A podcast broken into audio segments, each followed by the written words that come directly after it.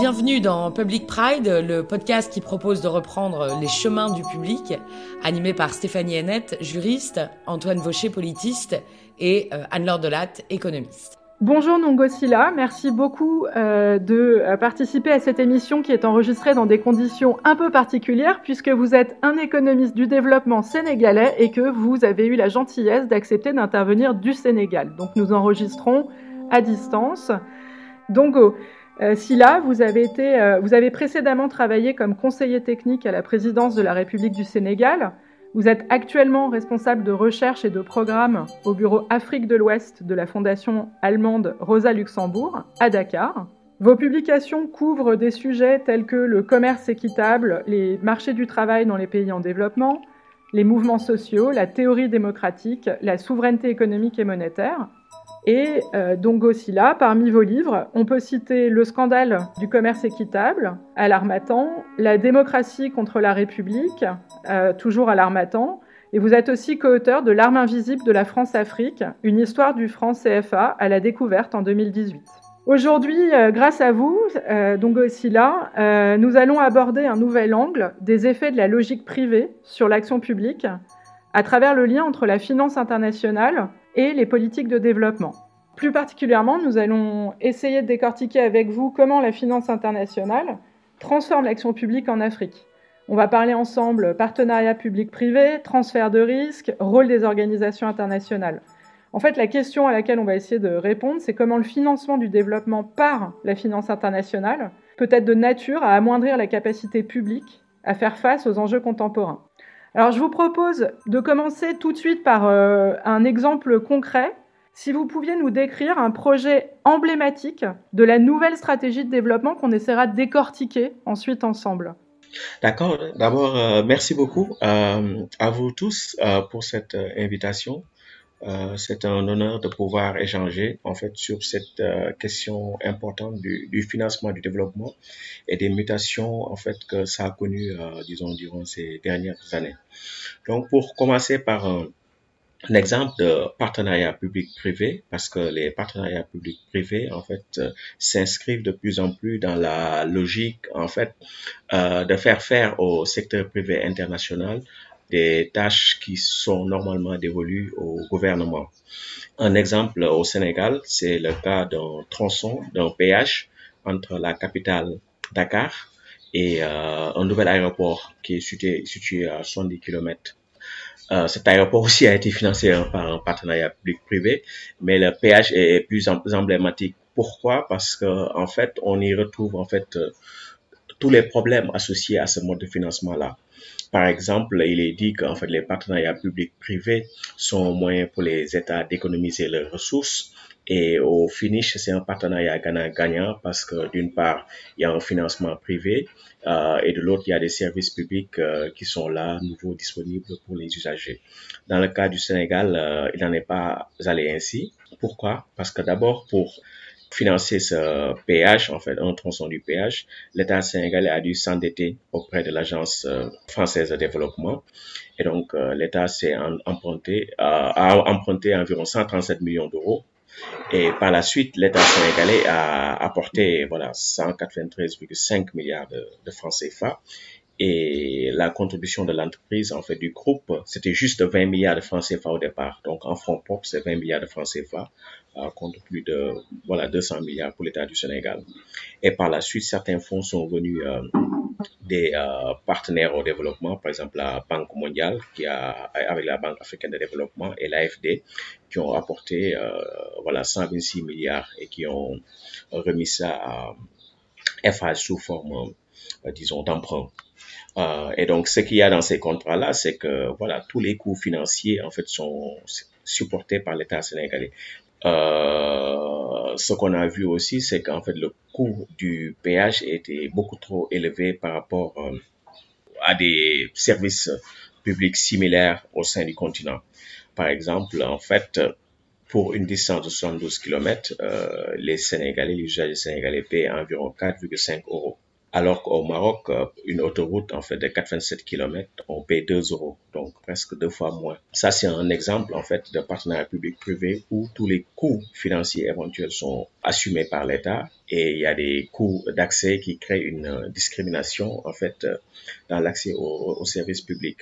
Oui, justement, en fait, ce que vous venez de décrire là, il y a un cadre que vous avez posé avec Daniela Garbor et ça a été baptisé euh, le euh, consensus de Wall Street, en miroir au consensus de Washington. Donc ce que vous venez de nous décrire là, il me semble, c'est un, qu'il y a un maillage entre euh, des agences de développement, des organisations internationales et des acteurs privés. Et on pourrait revenir par exemple sur le programme Africa Rising. Et ce qui est très intéressant, c'est que vous nous avez décrit aussi la stratégie du dérisking, c'est-à-dire le transfert de risque du privé vers le public pour attirer des investisseurs. Dans un de vos articles, vous, vous parlez de d'escorter la finance globale vers le sud. Et c'est vraiment ce que vous venez de décrire euh, dans ce péage. Et enfin, euh, au-delà des garanties fiscales, euh, vous pourriez peut-être revenir sur le développement des marchés financiers locaux. comment est-ce qu'on attire en fait au final tous ces investisseurs? Tout à fait. En fait, Daniela Gabor a créé ce concept de Wall Street Consensus pour le distinguer du consensus de Washington. Donc, euh, Daniela Gabor est prof de macrofinance, donc elle appelle ça macrofinance critique. Et donc, c'est voilà une des meilleures spécialistes euh, de ces questions-là. Euh, elle a créé ce concept en fait pour dire qu'en fait, il y a une continuité entre le Wall Street Consensus et le consensus de Washington. Parce que le consensus de Washington, au départ, disons, dans les années 80, euh, en Afrique, c'était les plans d'ajustement structurel du FMI, Fonds monétaire international et la Banque mondiale. Donc, il fallait stabiliser les économies, ça veut dire austérité budgétaire, essayer d'avoir des taux d'inflation faibles. Euh, la libéralisation, disons, euh, du commerce extérieur, libéralisation des flux financiers, donc supprimer les contrôles de capitaux, mais aussi en fait, tout ce qu'on a appelé le contrôle du crédit, hein, contrôle euh, par, l'État de l'allocation du crédit, des taux d'intérêt, etc. Tout ça a été plus ou moins supprimé. Et la dernière composante du Washington Consensus, c'est la, privatisation des entreprises publiques. Euh, là, la nouveauté avec le Wall Street Consensus, c'est qu'en fait, on est toujours dans la logique du euh, consensus de Washington, mais seulement le contexte global n'est plus le même. On est dans un contexte global où il y a une abondance, disons, de, de liquidités et euh, ceux qui détiennent ces liquidités, en fait, souhaitent avoir de nouvelles opportunités euh, d'investissement qui leur assurent un certain rendement, mais sans risque. Et donc, euh, les pays du Sud, c'est-à-dire ce qu'on appelait auparavant les pays du tiers-monde, deviennent des ce qu'ils appellent des marchés émergents, donc des marchés potentiellement intéressants. Mais pour pouvoir, euh, disons, investir dans ces marchés-là, il faut qu'un certain nombre de garanties soient assurées. Et maintenant, c'est le rôle des gouvernements des pays du Sud, en Afrique et ailleurs, euh, d'essayer d'apporter ces garanties-là. Et donc, euh, c'est ce qu'on a appelé le de-risking. Donc, euh, non seulement neutraliser les risques pour les investisseurs privés, euh, mais aussi les transférer vers le public.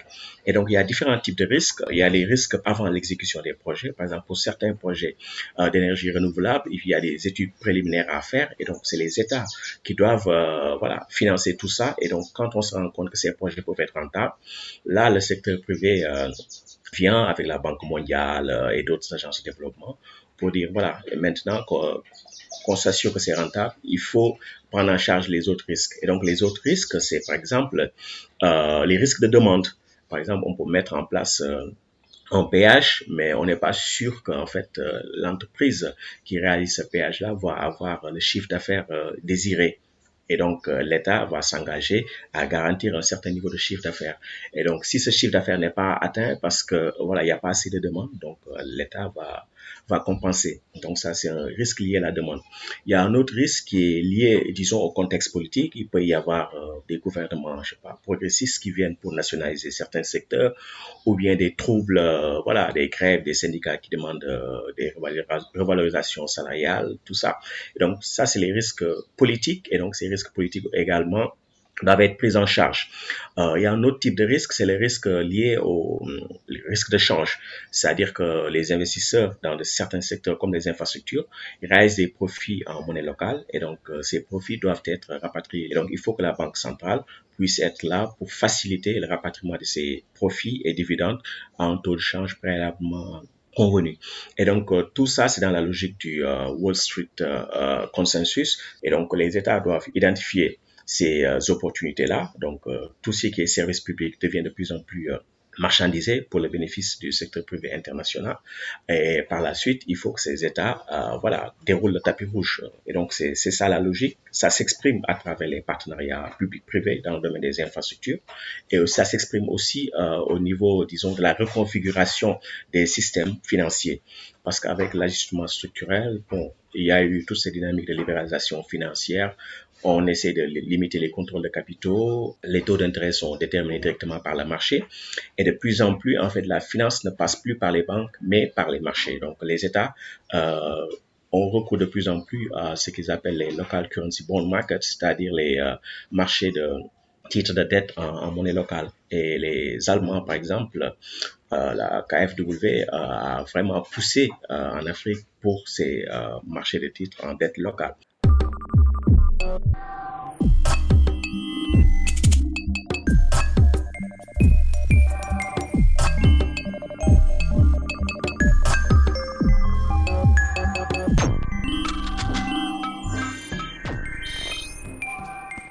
Alors, il me semble que ça, c'est vraiment intéressant parce que vous venez nous montrer qu'il y a cette stratégie de de-risking, euh, de faire au mieux, euh, d'escorter la finance globale pour euh, une nouvelle classe d'actifs attractive où il y a un bon ratio rendement-risque. Et là, vous ajoutez en plus que finalement, on essaye de mettre en place des marchés financiers, des marchés obligataires qui sont comme à la maison. C'est-à-dire qu'on va reprendre la logique du marché obligataire américain ou du marché un peu moins développé du marché obligataire européen pour que KfW ou euh, des investisseurs américains ou européens se sentent à la maison. Et, là, il y a vraiment une, différence, en effet, avec les années 90 et 2000 où ça passait par de la Banque internationale. Là, on est plus sur euh, des émissions obligataires avec tous les risques que ça implique. Alors, je vais passer la parole euh, à Stéphanie Hennette concernant les conditions qui ont permis de favoriser ce modèle. Oui, donc aussi là, euh, on voudrait effectivement venir un peu sur les conditions qui ont favorisé euh, ce, consensus euh, de Wall Street. Moi, je voudrais peut-être commencer en, posant une question sur l'outil spécifique que sont les partenariats publics-privés, peut-être trois, trois niveaux de questions. D'abord, c'est très frappant de euh, à vous lire, de constater euh, la centralité de cet outil dans l'ensemble des opérations que vous décrivez, au moment même où, euh, vu depuis l'endroit où on se trouve, on, est à Paris, c'est le moment de la grosse remise en cause critique très très forte de cet instrument. vous savez évidemment que, par exemple, très récemment en France, il y a eu des rapports très sévères de la Cour des comptes sur le coût exorbitant et, l'efficacité très limitée de cet outil qui a été beaucoup utilisé en France, par exemple dans le secteur de la santé ou dans le secteur de la justice. Donc voilà, il y a, quelque chose d'un peu incongru euh, sur le, timing du succès euh, de cet outil euh, dans les marchés que vous décrivez, alors même que il, semble remis en question ici. Le deuxième niveau, peut-être sur lequel j'aimerais vous faire réagir, c'est quand vous décrivez un certain nombre de projets, le dérisking, ou en tout cas la, prise en charge par l'État du, risque d'une trop faible demande, vous nous montrez en fait que c'est toujours l'État qui va finir par payer. Euh, si je rebondis sur un exemple euh, de euh, fonds de péage au Kenya sur lequel vous avez travaillé, vous expliquez très bien que d'une certaine manière, les Kenyans finissent par toujours payer, hein, c'est ce que vous écrivez, soit par le péage, soit si les citoyens ne s'emparent pas de cet outil et ne payent pas le péage, eh bien finalement c'est le Parlement kényan qui, en votant un fonds de péage, a permis que l'État prenne en charge la chose. Et donc, d'une certaine manière, on a l'impression que le PPP, ici, euh, il n'a pas du tout pour fonction première euh, de délivrer un service euh, aux Kenyans, mais il a pour fonction première de permettre à des investisseurs internationaux d'accéder et d'être accompagnés pour ce faire au marché kényan. Et donc, peut-être, enfin, j'aurais aimé vous entendre pour savoir si peut-être je caricature les choses ou si c'est comme ça qu'on peut un peu le raconter. Et peut-être un tout dernier niveau de question pour rebondir sur vos travaux sur l'histoire du franc CFA. Si on combine euh, les, deux aspects de la question que je viens de poser. Effectivement, euh, est-ce que euh, c'est pertinent d'avoir une lecture un peu néocoloniale de l'usage qui est fait aujourd'hui du partenariat public-privé sur ces marchés africains? D'accord. je pense que vous ne caricaturez pas. En fait, l'objectif derrière les partenariats publics-privés, bon, c'est pas de, disons, de mettre à disposition des services publics. Bien sûr, les services publics vont être mis à disposition, mais l'objectif premier, ce n'est pas en tant que tel les services publics. Les services publics sont en quelque sorte une marchandise privée, et donc euh, on les met à disposition. Pourquoi? Parce que ça génère un certain rendement. Et donc, euh, dans le cadre, par exemple, euh, des travaux que fait la Banque mondiale, il y a cette idée de maximiser le financement privé pour le développement. Et donc, c'est ça la ligne directrice. Il faut maximiser le financement privé pour le développement. Et donc, la Banque mondiale a identifié euh, des opportunités dans les pays du Sud de 12 000 milliards de dollars. Donc, on dit aux investisseurs, euh, euh, voilà, il y a un vaste marché qui est là de 12 000 milliards de dollars dans les secteurs de l'éducation, de la santé, etc. Normalement, il y a beaucoup de choses qui doivent être faites par les États, mais non, on va demander aux investisseurs, aux entreprises privées de mettre en œuvre ces, ces missions de service public là. Et donc, l'État va se cantonner à un rôle où il s'agit juste d'identifier ces opportunités-là, euh, de donner toutes les garanties pour que, voilà, ces investisseurs puissent investir dans les conditions les plus euh, optimales qui soient. Donc, les services publics deviennent une sorte de marchandise euh, internationale et donc il y a différents acteurs qui viennent, bon, la Banque mondiale, les agences de développement, certaines banques multilatérale, etc. Et donc euh, tout ça enfin forme, euh, disons, une forme de finance euh, mixte, comme on dit blended finance, et qui participe à restructurer disons, le fonctionnement des États en eux-mêmes, c'est-à-dire à transformer, disons, les rôles économiques les États, à changer aussi les systèmes institutionnels. Et donc, euh, quel est le lien peut-être avec le, franc CFA? C'est que le franc CFA, quand il a été créé en 1945, s'inscrivait dans une sorte aussi de de-risking, mais euh, du point de vue, disons, des euh, investisseurs français et par la suite européens. Donc, les investisseurs qui, voilà, qui fonctionnent en euros quand ils viennent dans la zone franc, donc ils n'ont ils sont pas confrontés à un risque de change, etc. Mais bon, cet avantage-là, en fait, il n'y a pas que les euh, investisseurs euh, européens qui en bénéficient aux Français, donc tout ce qui fonctionne en euros en bénéficie. Donc à un moment donné, euh, voilà, c'est cette logique-là du, disons, du de-risking qui est globalisée.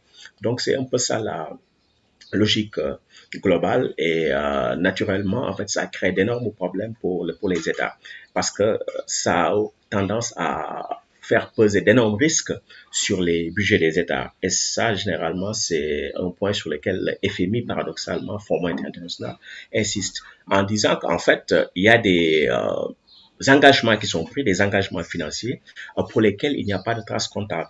Par exemple, quand un État s'engage à garantir un certain niveau de demande à une euh, entreprise contractuelle dans le cadre d'un PPP, généralement, ce n'est écrit nulle part. Et donc, euh, ces engagements prennent la forme de dettes auxquelles il faudrait euh, s'acquitter. Bon, quand le scénario redouté, euh, disons, euh, se matérialise. Par exemple, euh, au Kenya, il y a un contrat pour exploiter le, le gaz. et donc, ce qui s'est passé, c'est que dans le cas du partenariat public-privé, bon, il y avait une clause d'enlèvement ferme qui obliger l'État à acheter 90% du gaz produit et donc que l'État ait la capacité ou non d'absorber, euh, disons, euh, la quantité produite. Et donc, ce qui s'est passé, c'est que le gouvernement ghanéen s'est retrouvé avec une ardoise de 500 euh, millions de dollars de dette. voilà. Et donc, ça, c'était écrit nulle part. Pourquoi? Parce que c'était une dette d'engagement. Ils ne pensaient pas que ce scénario allait, allait, se produire. Et donc, il y a des risques comme ça qui, qui sont liés à ce type de partenariat public-privé, mais aussi, en fait, ça contribue également à augmenter, disons, la dette extérieure des pays du Sud. Et cela par euh, trois mécanismes. En fait, le premier mécanisme, c'est que les États s'endettent pour pouvoir apporter leur contribution au partenariat public-privé. Donc, leur contribution est apportée en, devise forte en dollars ou en euros. Par la suite, euh, si les projets sont rentables, et donc une partie des profits va être euh, transférée vers l'extérieur. Et donc, la Banque centrale doit s'assurer qu'elle a des devises suffisantes pour permettre la conversion de ces profits et dividendes. Et la dernière chose, c'est que les montants pré-initialement contractés pour participer doivent aussi être euh, payés par de nouveaux emprunts. Parce que dans le cas des infrastructures, ces infrastructures ne se, ne se remboursent pas d'elles-mêmes, même si elles sont rentables, parce que les revenus sont en monnaie nationale, alors que la dette est libellée en monnaie étrangère. Et comme ces infrastructures généralement ne se traduisent pas par un surplus d'exportation, donc ça veut dire que euh, la, dette, elle, elle, augmente. Et c'est ce qu'on a vu, disons, entre 2012 et 2018, où dans plein de pays africains, on a vu la dette en monnaie étrangère a été multipliée par 4 environ dans la plupart des pays en Afrique subsaharienne. Et ça s'inscrit parfaitement dans la logique du consensus de Washington, le consensus de Wall Street, c'est-à-dire financer des infrastructures pour pouvoir stimuler le développement et aller aussi sur les marchés financiers internationaux pour s'endetter, émettre des eurobonds, etc.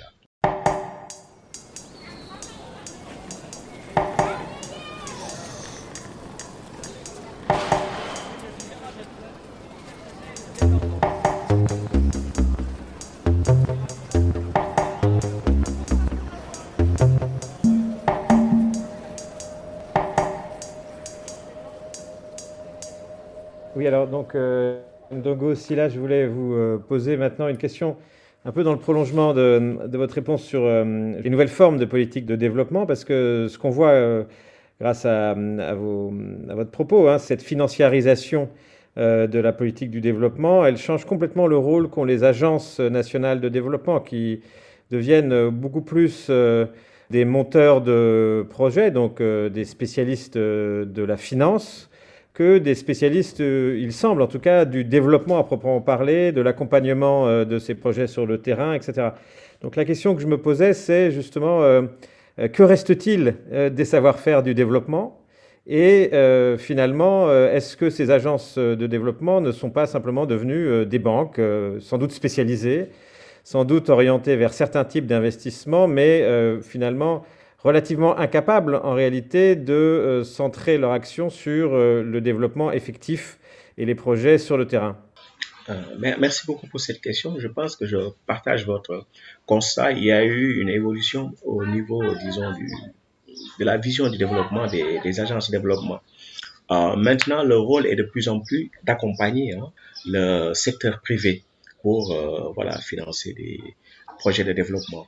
Et donc, c'est systématiquement le réflexe.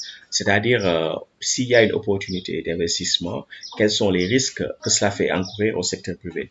Et dans quelle mesure les agences de développement peuvent participer à limiter ces risques-là? Et donc, c'est un peu aussi devenu leur, leur rôle, tout comme les, euh, euh, le rôle des États connaît des mutations, le rôle aussi des agences euh, de développement de plus en plus en fait euh, s'adapte à ce nouveau contexte, disons, d'abondance de portefeuilles d'actifs financiers, aussi de ce, de ce souci pour le climat, parce que de plus en plus aussi l'objectif c'est de dire que bon, on a un problème commun, comment l'humanité, c'est le changement climatique, donc comment faire en sorte pour répondre à ce défi-là. La réponse est de dire qu'il appartient au secteur privé de faire ce qu'il faut pour le climat. Par exemple, si on doit investir dans des énergies renouvelables, l'expertise est du côté du secteur privé, etc. Et donc, après, il faut juste essayer d'éliminer les risques, risques de demande, risques politiques, risques de change, etc. Et souvent aussi, en fait, cette approche part d'une délégitimation l'expertise, disons que les États euh, et les agences aussi de développement de par le passé ont pu euh, développer. Dans beaucoup de pays africains, en fait, c'est même le cadre, disons, institutionnel démocratique en fait, qui connaît une complète mutation. Parce qu'on a de plus en plus des agences qui dépendent directement de la présidence ou du gouvernement, qui n'ont rien à voir, en fait, avec euh, toutes les autres agences techniques, etc. Et donc, le rôle, c'est juste, disons, d'accompagner ces, ces, nouveaux investisseurs et travailler directement avec euh, la Banque mondiale, certaines agences de développement, etc. Et sans contrôle parlementaire du tout. Et donc, dans le cas des partenariats privés, c'est aussi ça, aussi, euh, la tendance. Au Sénégal, il y a par exemple une agence, l'APEX, l'agence de la promotion des, investissements qui a été créée. Mais bon, ils n'ont pas l'expertise que les services techniques de l'État ont. Et pourtant, c'est ces agences-là qui font les études techniques. Euh, donc, ça veut dire que les, euh, instances qui dépendent de l'État, mais qui ne sont soumises à aucun contrôle démocratique. Et donc, on va, on s'achemine aussi vers ce type de structure institutionnelle et qui dépasse en fait les clivages entre États peut-être démocratiques ou États autoritaires. Donc, on assiste vraiment à une, un cloisonnement, disons, entre l'économique au sens, voilà, économie extravertie, mondialisée, et le politique qui reste national et confiné à des sujets bon, qui n'ont pas de prise sur, sur la réalité économique, malheureusement. Oui, donc à vous, à vous écouter, ce qui frappe, c'est que cette financiarisation des politiques de, développement, elle ne change pas simplement justement les, les grands projets eux-mêmes, mais elle finit par avoir un effet sur euh, l'État, sur la forme politique de l'État, puisqu'il s'agit euh, de remodeler euh, l'État euh, en voie de développement pour rendre ses institutions politiques, ses institutions juridiques les plus attractives possibles, au risque effectivement de fermer le circuit de la représentation politique et de rendre ces projets finalement incontrôlables d'une certaine manière, pour maintenir en quelque sorte une enclave protégée à l'intérieur de cet État, protégée du risque politique, protégée des formes de contrôle. Donc, euh, je me demandais, est-ce que finalement on voit aussi ce phénomène dans le développement de, l'arbitrage commercial, euh, dans le fait que justement les contentieux autour de ces grands contrats eh bien, euh, échappent justement à la justice publique, mais sont accueillis justement par des, justices d'arbitrage, des juges privés qui, une fois de plus, du coup, mettent ces grands contrats à, distance hein, de la souveraineté politique. Tout à fait. Je, pense que vous avez employé un mot qui est vraiment important, c'est enclave. Parce que euh, généralement, quand on parle d'économie d'enclave, on passe aux hydrocarbures, aux mines, c'est-à-dire des secteurs voilà, qui restent un peu en marche de l'économie normale et qui ont très peu d'effet d'entraînement. Et je pense que tous ces projets qui s'inscrivent dans la dynamique du euh, Wall Street Consensus on on cet impact-là. C'est vraiment des enclaves parce que même les infrastructures en fait, qui sont financées, c'est des infrastructures qui ne bénéficient pas à la grande majorité, mais c'est plus, plus ou moins les classes urbaines aisées, euh, voilà, les euh, touristes, etc. Mais pas forcément le, reste du, pays. Et vous avez raison de dire qu'aussi ça contribue à remodeler les institutions politiques et à isoler davantage du contrôle démocratique. Ça, c'est des tendances qu'on voit un peu partout dans les, dans les pays africains. Et c'est ce qui explique aussi d'une certaine manière le recrutement d'un certain type de profil politique. Parce que ce qu'on a vu en Europe avec euh, Mario Draghi, je pense qu'on a eu des euh, linéaments dans les pays africains. C'est-à-dire que, voilà, des profils euh, technocratiques qui viennent de plus en plus, disons, occuper des postes politiques. Parce que la finance globale a besoin d'être rassurée. Et donc, il y a des visages qui sont rassurants, il y a des discours qui sont rassurants. Alors, on va voir de plus en plus que dans les pays africains, bon, ceux qui sont au niveau du ministère des Finances, ou des agences qui s'occupent des questions d'investissement, etc., pour attirer les investisseurs. Bon, ils viennent de la Banque mondiale, ils viennent de la Société financière internationale, ils viennent du FMI, etc., Banque africaine de développement. Et voilà, et donc c'est des profils qu'on pousse parce que voilà, c'est les ambassadeurs de la finance internationale. Donc eux, ils ont l'attitude qu'il faut, ils ont les concepts, ils savent comment ça marche, et donc le discours, voilà, marche tout de suite. Alors que peut-être les politiciens peut-être plus classiques n'ont pas toute cette éthos-là que requiert la, la, finance internationale. Donc, du coup, on voit de plus en plus que voilà, les ministres des Finances et même les candidats aux élections, ceux qui veulent être présidents, etc., ils ont plus ou moins le profil de, de, financiers, banquiers, etc., qui ont fait euh, à un moment donné leur carrière dans une institution financière internationale. Et d'une certaine manière, bon, les gens ils pensent que c'est une bonne chose parce que, voilà, on dit que les pays en voie de développement, ils ont d'énormes problèmes, ils ont, ils manquent d'argent, etc. Ils ont pas assez d'épargne, le niveau de, de recette fiscale est faible. Et de l'autre côté, vous avez des investisseurs qui sont prêts à venir investir, à vous apporter des, infrastructures, euh, voilà, modernes, etc., dont les populations vont bénéficier. Mais pourquoi faire la fine bouche? Il faut se montrer attractif, il faut faire ce qu'il ce qu'il faut pour pouvoir les attirer. Et je pense que c'est un discours qui est devenu euh, assez consensuel. Et malheureusement, il n'y a pas assez de, disons, d'analyse critique euh, sur les dangers d'un tel modèle, malheureusement.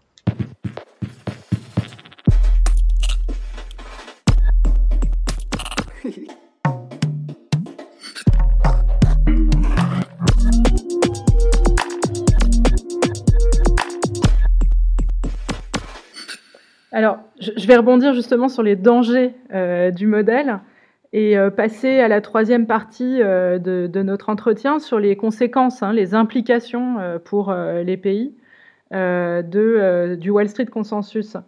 Euh, vous en avez déjà abordé euh, de façon assez naturelle, puisque vous avez bien montré qu'il y a des conséquences budgétaires, hein, donc sur le budget des États, qui sont très importantes, puisque consiste à transférer le risque du privé vers le public. Donc c'est le contribuable hein, qui va absorber euh, ce risque, vous l'avez déjà dit. Mais dans vos articles, vous évoquez aussi le fait que certains projets d'investissement sont dictés par des projets de financement plutôt que par des besoins. Et vous l'avez dit à un moment dans l'entretien, c'est-à-dire qu'on a plusieurs acteurs. On a non seulement les fonds d'investissement, Hein, l'épargne privée. Ensuite, on a les agences de développement, mais aussi on a les multinationales européennes et américaines qui vont finalement effectuer ces travaux. Ce n'est pas forcément des entreprises locales, c'est bien ce que vous montrez dans vos travaux. Et donc, une des conséquences, c'est donc de financer des projets d'investissement qui sont plus des projets de financement que, euh, guidés par les besoins. Euh, vous, aviez euh, évoqué ça, j'aimerais vous faire réagir là-dessus et également sur le fait que ça, protège un ordre politique du capitalisme financier contre des enjeux contemporains qui sont euh, a priori euh, bien plus importants. Il y a une critique très sévère sur la stratégie du Wall Street Consensus qui euh, consiste à dire que ça finance un développement qui va aller contre les objectifs climatiques. Donc si vous avez des éléments là-dessus, ça pourrait être intéressant de les développer. Merci beaucoup. En fait, il y a, beaucoup d'implications de ce, modèle de développement comme on en a parlé tout à l'heure, c'est d'abord le rôle de l'État qui change. Donc l'État n'est plus un pourvoyeur direct de, services publics. Euh, une autre implication, c'est la discrimination dans l'accès aux services publics, parce que les services publics deviennent de fait privatisés. Euh, pourquoi? Parce que pour pouvoir avoir accès à certains services publics, il faut payer. Et donc la capacité à payer est inégale selon les classes sociales. Donc au Sénégal, quand, quand on prend le péage, on voit un Sénégal à deux vitesses. Ceux qui peuvent prendre le péage et rouler rapidement et ceux qui ne peuvent pas, qui sont coincés en bas avec euh, les, les, embouteillages. Voilà, c'est des infrastructures en fait qui finissent par euh, créer une sorte, disons, de, de ségrégation sociale. Et il n'y a, y a, pas de contrôle démocratique non plus, parce que les contrats, euh, disons, PPP, partenariat public-privé, voilà, ils sont pas soumis au Parlement national. Et même les instances euh, techniques qui sont chargées de ces questions-là, euh, parfois aussi sont exclues d'emblée par des agences qui ont été créées exprès juste pour faciliter, disons, ce type de projet. Et aussi, euh, généralement, les projets ne sont pas très euh, prioritaires. Euh, c'est des, voilà, par exemple, la Banque mondiale peut identifier qu'il y a des opportunités au Sénégal dans le domaine des énergies renouvelables. Bon, elle va insister l'État sénégalais à faire le nécessaire pour qu'il y ait, voilà, que ces projets soient mis en œuvre. Et donc, ça veut dire que au départ, l'identification des, projets de développement et qui vont être financés par la finance globale en fait, ne, découle pas, disons, d'un plan rationnel de développement à long terme, mais c'est-à-dire euh, on est prêt à accueillir qui veut financer quoi que ce soit. Et ça, c'est pas un, modèle de, développement. Et ça crée, euh, disons, d'énormes contraintes parce que ça veut dire que c'est juste une marchandise, une opportunité qu'on crée pour, le, pour la finance globale pas forcément des services publics qui seraient accessibles à la grande majorité. Et l'économie d'enclave également, bon, ça va continuer d'exister dans ce domaine-là. Pourquoi? Parce qu'en fait, il y a une grande dépendance technologique et il y a très peu d'effet d'entraînement sur le reste de l'économie. Et donc, c'est les grandes firmes qui vont exécuter les contrats, par exemple, de partenariat public-privé, et qui viennent avec leur technologie, qui viennent avec leur expertise. Et généralement, il y a très peu même de relations avec les entreprises euh, locales. Et donc, euh, du coup, en fait, il n'y a pas de retombée technologique euh, et voilà, ça ne participe même pas, disons, à augmenter, disons, à élargir les marchés intérieurs. Pourquoi? Parce que, bon, il n'y a pas de retombée en termes disons, de rémunération des travailleurs, euh, etc. Donc, au bout du compte, ce sont les euh, gouvernements africains qui, perdent au change parce qu'ils peuvent avoir des besoins objectifs en termes d'infrastructures, mais ils pourraient les financer autrement qu'à travers les partenariats publics-privés parce que, voilà, au bout du compte, c'est eux qui apportent le plus. Donc, je pense qu'il faudrait essayer euh, d'envisager les questions de développement d'une manière différente c'est-à-dire euh, d'un point de vue éducatif, euh, de s'opposer à certains mythes. Par exemple, le mythe que les États peuvent manquer, disons, de ressources pour certains projets. Euh, non, les États ne peuvent pas manquer de ressources pour certains projets. Si voilà, ces États font l'effort nécessaire au plan national pour trouver les ressources, et s'appuyer sur les ressources à disposition, les ressources réelles, les terres, main-d'œuvre, expertise, ces États peuvent financer certains projets. Le second mythe, c'est de dire qu'en fait, que, voilà, que ces États sont incapables et que le secteur privé est nécessairement plus efficace. Non, le secteur privé n'est pas plus efficace et souvent, euh, euh, on, on, le voit euh, parce que les, il y a d'énormes délais pour livrer les, euh, les, les, infrastructures et parfois aussi les coûts initiaux peuvent être multipliés par un facteur X trois fois, quatre fois. Et donc ça, en fait, il y a beaucoup de mythes qui sont créés pour dire euh, que voilà l'État n'est pas très légitime pour rester sur sa mission de service public et qu'il faudrait de plus en plus euh, tout déléguer au, secteur privé. Je pense qu'il y a un combat à faire euh, à ce niveau qui n'est pas facile à mener malgré tout. Et justement, euh, sur ce combat, peut-être, quelles sont à votre avis les, les, façons par lesquelles on pourrait réorienter cette politique du développement, la réencastrer en quelque sorte dans des formes de contrôle politique, juridique, et éviter l'ensemble des effets pervers que vous avez listés. Est-ce qu'il y a aujourd'hui au Sénégal ou ailleurs justement des pôles un peu critiques et puis des perspectives de, euh, transformation de, ce point de vue-là? Bon, ce qui est, sûr, c'est que ce, discours, en fait, sur les bénéfices supposés, disons, en fait, du Wall Street Consensus, voilà, il n'y a pas encore assez de discours, de discours critiques parce que les gens se disent que mais c'est toujours bien de pouvoir attirer des investissements, qu'on ait de nouveaux aéroports, de nouveaux péages, de nouvelles infrastructures, euh, voilà, dans le domaine des énergies renouvelables, etc. Mais les gens ne voient pas trop les, euh, les, les contreparties ailleurs. Et je pense qu'il y a un effort qui doit être fait à, différents niveaux, pas, seulement au niveau des, des nations, mais aussi à, l'échelle globale. Euh, je me rappelle qu'il y a quelques années, en fait, j'étais euh, au, Bundestag. Il y avait une réunion qui a été organisée par des euh, organisations de la société civile avec certains députés, etc., pour parler en fait de l'approche allemande vis-à-vis -vis des, des, pays africains. Donc, ils ont cette, euh, en fait, ils ont poussé cette histoire de Compact with Africa.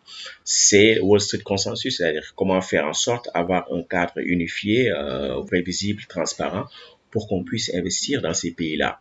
Et donc, euh, le réflexe, par exemple, d'une organisation de la société civile allemande très puissante, proche des milieux religieux, c'est de dire, mais ce qu'on fait là, c'est bénéfique pour l'Afrique. Il peut y avoir euh, disons, des euh, inconvénients par-ci, par-là, mais l'Afrique a un besoin créé d'infrastructures et nous, nous avons des fonds de pension, etc. Euh, nous avons beaucoup de liquidités qui, euh, voilà, qui sommeillent et donc on peut faire les choses gagnant-gagnant. Quand c'est des organisations de la société civile qui raisonnent comme ça, donc vous voyez tout le défi. Et ces organisations ne s'en rendent pas compte euh, pourquoi il y a autant de liquidités, mais parce que la finance procède d'une certaine manière. Et dans un pays comme l'Allemagne, on a vu qu'il y a une répression salariale terrible, disons depuis 1980, et qui fait que bon, il y a aussi ce, ce, surplus économique, en tout cas qui essaie de s'employer ailleurs. Et donc, dans le cas des pays africains, donc tant qu'on reste dans cette, euh, dans cette idée que ces pays manquent de ressources, ces pays manquent d'épargne, etc., donc, je pense que ce sera très difficile, disons, de contrer le discours du Washington Consensus. Moi, en fait, quand je réfléchis à des questions de développement, en fait, je les place dans un cadre plus large. Et le cadre le plus large, c'est de dire qu'en fait, vous ne pouvez pas avoir de modèle de développement, disons, égalitaire, soutenable d'un point de vue écologique, sans partir des ressources que vous avez. Et les ressources que vous avez, c'est vos terres, euh, c'est la main-d'œuvre que vous avez sur place, c'est les connaissances qui ont été accumulées, etc. Donc, si vous n'avez pas un modèle de développement qui part de cela, donc ce modèle de développement sera nécessairement inégalitaire, il va bénéficier aux 20%. Donc, euh, la, croissance qu'on a, par exemple, dans les pays africains, bon, à un moment, on a parlé d'Africa Rising, l'Afrique émergente, mais c'est juste une croissance pour 20% des Africains maximum. Et donc, tout le reste, voilà, le, leur niveau de revenu, leur perspective économique stagne ou décline sur le long terme. Donc, ça veut dire qu'il faut euh, envisager un autre type de développement qui parte, disons, des ressources réelles qui sont disponibles sur place. Et donc, euh, quand vous avez les ressources sur place, que d'un point de vue technique, vous ne pouvez pas manquer de ressources pour cela parce que vous pouvez utiliser l'épargne sur place, vous pouvez, à travers un système bancaire bien fait, par le canal du crédit, financer voilà certains projets de développement qui sont bénéfiques pour le pays. Et donc ça, ça n'explique pas qu'il y ait euh, un cadre, disons, de coopération internationale qui soit également bénéfique. Mais là, l'optique, c'est pas forcément de trouver des opportunités pour le secteur privé international, mais d'aider les pays en voie de développement à accroître de même leur propre capacité productive sur place, de créer des PME, PMI avec des structures financières adaptées, etc. Mais malheureusement, dans le cas du Wall Street Consensus, c'est pas le cas. Ce qu'on veut, c'est voilà un développement qui est piloté, disons, par le secteur privé international. Et donc ça, ça court-circuite les euh, structures financières sur place et ça court-circuite également les, les PME, les PMI et aussi ça court-circuite toute logique démocratique. Et donc, euh, je pense qu'un effort concerté international est important pour pouvoir euh, inverser ce paradigme parce que ce paradigme il n'est pas national, il est international et il est piloté par la Banque mondiale et la plupart des agences de développement.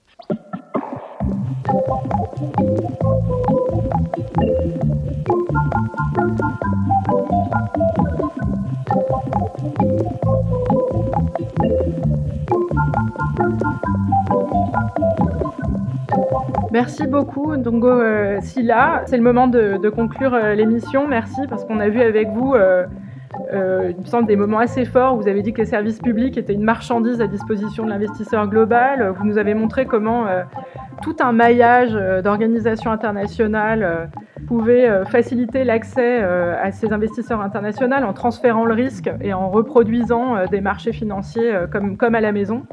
Euh, vous nous avez montré que euh, finalement ça procédait d'un logiciel intellectuel dans les organisations internationales, mais aussi qu'on importait du personnel politique finalement qui avait euh, ce logiciel.